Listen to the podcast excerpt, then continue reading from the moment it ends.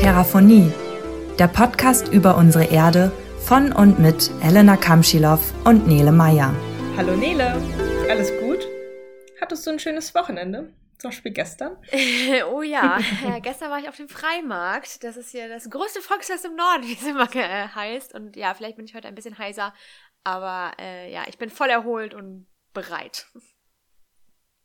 Sehr schön. Und was hast du uns so Schönes mitgebracht?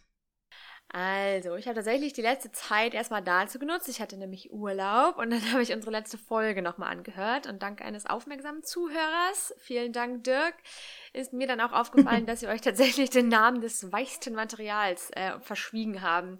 Wir haben da ja über diesen reinen Kohlenstoff gesprochen, der eben als härtestes Material und als weichstes Material vorkommen kann.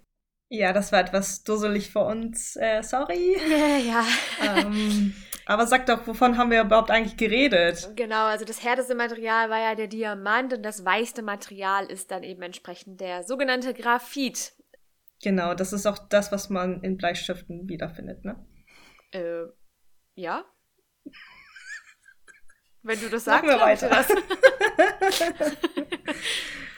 so, Nele, aber kommen wir mal direkt zur Folge. Hm, was liegt an? Ja, gleich zu Beginn vielleicht erstmal kurz die Info, dass wir uns länger vor diesem Thema gesträubt haben. Äh, das Thema ist nämlich in aller Munde, aber wir hatten beide nicht so große Lust, uns gleich zu Beginn mit irgendwelchen Schwurblern anzulegen. Aber bei der Umfrage kam heraus, dass ihr dazu am liebsten was hören wollt. Und deswegen machen wir das jetzt, weil das Thema eben auch einfach bei allem, was wir bis jetzt schon behandelt haben, es spielt einfach immer mit rein. Und jetzt könnt ihr es wahrscheinlich schon denken, aber wir sprechen heute über das Thema Klimawandel. Ja, und das Thema ist so groß und breit gefächert, dass wir das in drei Folgen aufteilen wollen, richtig? Ganz genau. Heute sprechen wir also erstmal darüber, was eigentlich Klima und der Treibhauseffekt ist. In einer späteren Folge sprechen wir dann darüber, was für natürliche Gründe es für den Klimawandel gegeben hat. Denn Klimawandel gab es schon immer und eher so in den letzteren Folgen wollen wir explizit über den Faktor Mensch auf das Klima und die aktuellen Klimakrise ja hinweisen, drüber reden und aufklären. Wenn ihr dazu Fragen habt, die wir behandeln sollen, dann schreibt uns gerne eine E-Mail oder direkt bei Instagram. Verlinken wir euch dann noch in den Show Notes. Und damit starten wir dann jetzt auch endlich. Also, Elena hat nämlich schon was Richtiges angedeutet. Klimawandel gab es schon immer und darüber wollen wir sprechen. Auf jeden Fall noch nicht jetzt, aber eben etwas später. Und deswegen wollen wir zu Beginn erstmal kurz klären, was eigentlich Klima ist. Super oft wird nämlich gesagt, ein warmer Winter ist nicht gleich Klimawandel und starke Regentage auch nicht. Ganz so, wie es den Leuten halt passt. Genau, und das stimmt eben auch. Ein regenreicher Sommer ist erstmal per se Wetter. Und das kann dann aber zu Klima werden. Der wichtigste Unterschied ist dabei nämlich der Betrachtungszeitraum. Das Wetter ist eben das, was wir sehen, wenn wir jetzt einfach direkt aus dem Fenster schauen würden. Heute ist es relativ sonnig, aber ziemlich kühl. Also das Wetter gibt einfach nur einen bestimmten Zeitpunkt wieder. Und das Klima hingegen ist quasi das Wetter über einen längeren Zeitraum betrachtet, zum Beispiel die letzten 30 Jahre. Dafür werden die Wetterdaten über diesen gesamten Zeitraum betrachtet und dann halt der Mittelwert gezogen. Genau, also es ist aber eben nicht nur zum Beispiel 30 Jahre, es ist eben wirklich mindestens 30. Nimmt jetzt nicht nur einfach 10 Jahre und macht daraus dann eben Klima, sondern einfach wirklich über einen längeren Zeitraum. Und das aber erstmal einmal vorweg. Nun also zu diesem Treibhauseffekt habt ihr bestimmt schon mal gehört und welche Faktoren im System Klima der Erde eine Rolle spielen. Da haben wir zum einen die Sonne, die wir ganz besonders hervorheben müssen, denn die Sonne gibt an die Erde Wärmeenergie ab und somit ist die Sonne die Treiberin für das Klima. Dies geschieht in verschiedenen Zyklen, also zum Beispiel täglich durch Tag und Nacht, aber eben auch jährlich und dazu zum Beispiel in das Stichwort Jahreszeiten. Aber es gibt auch deutlich längere Zyklen, die mit der Bewegung der Erde zusammen. Das gesamte Klimasystem ist extrem komplex und verändert sich stetig, aber dazu in einer anderen Folge mehr. Generell besteht das System aus fünf Bestandteilen. Als ersten richtigen Teilbereich haben wir dann die Atmosphäre, also gewissermaßen unsere Luft. Die kann man am leichtesten und schnellsten verändern. Dann gibt es die Hydrosphäre, was eigentlich dem ganzen Wasser entspricht. Also das wären die Ozeane, Seen und aber auch das Grundwasser. Wie wir in Folge 4 schon mal erwähnt haben, hat Wasser die Eigenschaft, Wärme zu speichern und kann diese auch wieder abgeben. Die sogenannte Kryosphäre ist eigentlich alles an Eis, also Gletscher und auch die Eiskappen. Im Unterschied zu der Hydrosphäre ist dieses gefrorene Wasser fest und reflektiert die Sonnenenergie. Nicht zu vergessen ist dann auch unsere bereits wohlbekannte und allseits beliebte Lithosphäre. Ihr erinnert euch hoffentlich, das ist die Komponente mit den Steinen, also der feste Teil der Erdoberfläche. Dieser Teil kann Sonnenenergie absorbieren, also aufnehmen und auch wieder abgeben. Zu der Lithosphäre gehört übrigens auch Vulkanismus, den wir hier noch nicht ausführlich besprochen haben, aber auch bald kommt. Genau, und das haben sich auch einige gewünscht. Und euer Wunsch ist uns natürlich Befehl. Und dann haben wir noch die Biosphäre, also alle Organismen zusammengefasst. Hatten wir auch schon mal in ein paar Folgen. Die Organismen atmen, sterben und so weiter. Energie könnten sie ja auch noch transportieren. Wunderbar. Dann haben wir also einmal alle Systeme genannt, die wie immer alle miteinander verbunden sind und das Klima beeinflussen.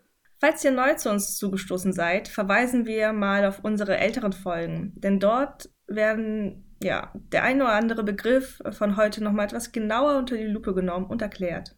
Und damit machen wir dann einen kleinen Sprung zum sogenannten Treibhauseffekt. Und dafür starten wir mal mit der Sonne, die ja Wärme in Form von Strahlungen in verschiedenen Wellenlängen an die Erde abgibt. Eigentlich versuchen wir ja meistens Zahlen zu vermeiden, falls euch das schon mal aufgefallen ist. Aber die folgende wurde uns während unseres Studiums so oft eingebläut, dass wir die mal einmal mit euch teilen wollen. Und zwar beträgt über ein Jahr gesehen die durchschnittliche Menge der Strahlung, die es bis zu uns an die Erdoberfläche schafft, 342 Watt pro Quadratmeter. Und das ist die gesamte Energie, die unser Klimasystem antreibt. Und Nele hat ja schon angedeutet, das ist die Menge, die über das Jahr hinweg zu uns kommt. Aber es gibt auch tägliche und jahreszeitliche Schwankungen. Da die Rate aber ja die gleiche bleibt, muss die Menge auch wieder abgestrahlt werden. Anders gesagt bedeutet das also, dass es auf der Erde ein Gleichgewicht gibt zwischen der ankommenden und wieder herausgehenden Strahlung. Stellen wir uns also mal vor, dass die Erde keine Atmosphäre hätte. Dann würde ein Teil direkt ins Weltall zurückgestrahlt werden. Aber wir haben ja eine Atmosphäre und die besteht zu 78 Prozent aus Stickstoff und knapp 21 Prozent aus Sauerstoff. Das macht ungefähr 99 Prozent. Also fehlen uns noch ein Prozent. Gut mitgerechnet. Die fehlenden ein Prozent machen andere Spurengase aus. Das sind unter anderem Treibhausgase wie zum Beispiel Wasserdampf, Kohlenstoffdioxid oder auch Methan. Die Erdatmosphäre besteht also schon immer aus den sogenannten Treibhausgasen, also Gase, die zum Treibhauseffekt beitragen. Und dass sie das tun, ist erstmal gut so, denn ohne diese Treibhausgase wäre die durchschnittliche mittlere Oberflächentemperatur bei nur minus 19 Grad Celsius, anstatt der jetzt netten 14 Grad Celsius. Wobei das eben mittlerweile tatsächlich auch schon wärmer ist, weil wir haben ja eine globale Erwärmung, aber dazu auch später nochmal mehr. Spoiler-Alarm. ja, also stay tuned. Diese Treibhausgase sorgen jedenfalls dafür, dass nicht die gesamte Menge der zurückgestrahlten Energie ohne Probleme zurück in das Weltall geht. Kurzwellige Strahlen gehen zum großen Teil durch, aber die langwellige Wärmestrahlung wird stattdessen an diesen Gasen reflektiert. Und die Energie wird dann zum Teil direkt zurück zur Erde geschickt und der andere Teil geht dann irgendwie einfach kreuz und quer in alle anderen Richtungen. Unsere Atmosphäre ist also gewissermaßen eine Schutzschicht und sorgt dafür, dass die Wärme nicht einfach ins Weltall entfleucht. Ähm, ich verrate ein kleines Geheimnis. Ich bin ein großer Tomatenfan. das klingt jetzt vielleicht seltsam, aber ist so. Und wenn ihr das auch seid und sogar das Glück habt, ein Gewächshaus zu haben, auch bekannt als Treibhaus, dann solltet ihr euch das Ganze schon mal bekannt vorkommen. Die Treibhausgase wirken nämlich ähnlich wie das Glas in einem Treibhaus, welches die Wärme zurückhält und nur die Lichtenergie wieder rauslässt. Und damit sind wir auch beim Treibhauseffekt. Aber natürlich lässt das Glas im Garten keinen Austausch von zum Beispiel Luft und Wasser zu. Was natürlich dann in der Atmosphäre wieder anders ist. Aber so wird unsere Erdoberfläche eben warm gehalten. Es entsteht einfach eine Art Wärmestau. Somit haben also dieser wirklich minimale Anteil ein wirklich groß, eine wirklich große Auswirkung auf uns. Aber lass noch mal kurz zurück zum Anfang und auf unsere Bestandteile des Klimas eingehen. Diese Bestandteile haben nämlich alle die Möglichkeiten, eine Dynamik oder eben Änderung des Systems in Gang zu setzen. Es ist einfach irgendwie wie immer, weil wir immer interagieren auch hier alle Komponenten miteinander. Das haben wir auch wirklich schon so oft erwähnt. Wir haben zum Beispiel die Ozeanströmungen, die Einfluss auf den Wärmetransport und somit auf das Klima haben. Die Strömungen wiederum werden von den Windsystemen angetrieben und transportieren so zum Beispiel Wärme von niederen in höhere Breiten. Inwiefern Lithosphäre und Biosphäre das Klima beeinflussen, haben wir ebenfalls schon mehrfach erwähnt. Dies geschieht zum Beispiel durch den Kohlenstoffkreislauf, der ja auch wieder Auswirkungen auf den CO2-Gehalt in der Atmosphäre hat. Daher möchte ich lieber einmal noch kurz auf die Kryosphäre zu sprechen kommen, also Eis und Schnee. Das haben wir nämlich noch gar nicht betrachtet. Stimmt, das sollten wir auf jeden Fall auch auf unsere Liste packen. Äh, aber das Stichwort Albedo kann hier auf jeden Fall schon mal fallen. ja, genau. Denn Eis und Schnee sind ja bekanntermaßen weiß. Und eine weiße Oberfläche sorgt dafür, dass die Strahlung reflektiert wird. Anders als dunkle Oberfläche, wie zum Beispiel im Gegensatz das Meer, die Energie eher aufnimmt. Somit haben die Polargebiete einen großen Einfluss auf die Wärme- bzw. Strahlungshaushalt der Erde. Sensationell. Das würde doch an diesem Punkt erstmal reichen, würde ich sagen, damit man mal so einen groben Einblick in das System äh, Klima hat. Also, was bedeutet das also alles nochmal in kurz? Also, wir wissen jetzt, dass man das alltägliche, kurzweilige Wetter nicht mit dem Klima verwechseln sollte. Denn Klimadaten werden über viele Jahre gesammelt und analysiert. Und unser Klimasystem ist ein empfindliches globales Zusammenspiel aus fünf Bestandteile wie Atmosphäre, Hydrosphäre, Lithosphäre, Kryosphäre und Biosphäre. Dem Treibhauseffekt in unserer Atmosphäre verdanken wir, dass wir mehr als minus 19 Grad durchschnittliche Temperatur auf unserer Erde haben. Dieser Effekt sorgt dafür, dass nicht die gesamte Sonneneinstrahlung, die auf der Erde eintrifft, direkt wieder ins Weltall reflektiert wird. Supi, ich danke dir. Dann kommen wir heute mal zum Gneu-Stuff. Und äh, ja, da haben wir wieder einen kleinen kurzen Fun Fact, der auch schon wieder chemisch ist. Aber ich bin da letztens doch wieder bei Quarks drüber gestolpert und ich fand das einfach irgendwie echt cool. Und dann hau mal raus. So, ich hatte übrigens auch Chemieleistungskurs hier mal als kleiner, als kleine Side Note, deswegen finde ich vielleicht die Chemie immer ganz spannend. Jedenfalls ist bei den Treibhausgasen die chemische Struktur ausschlaggebend, äh, die, dass die eben, diese Treibhausgase diese Wirkung haben, die sie eben haben.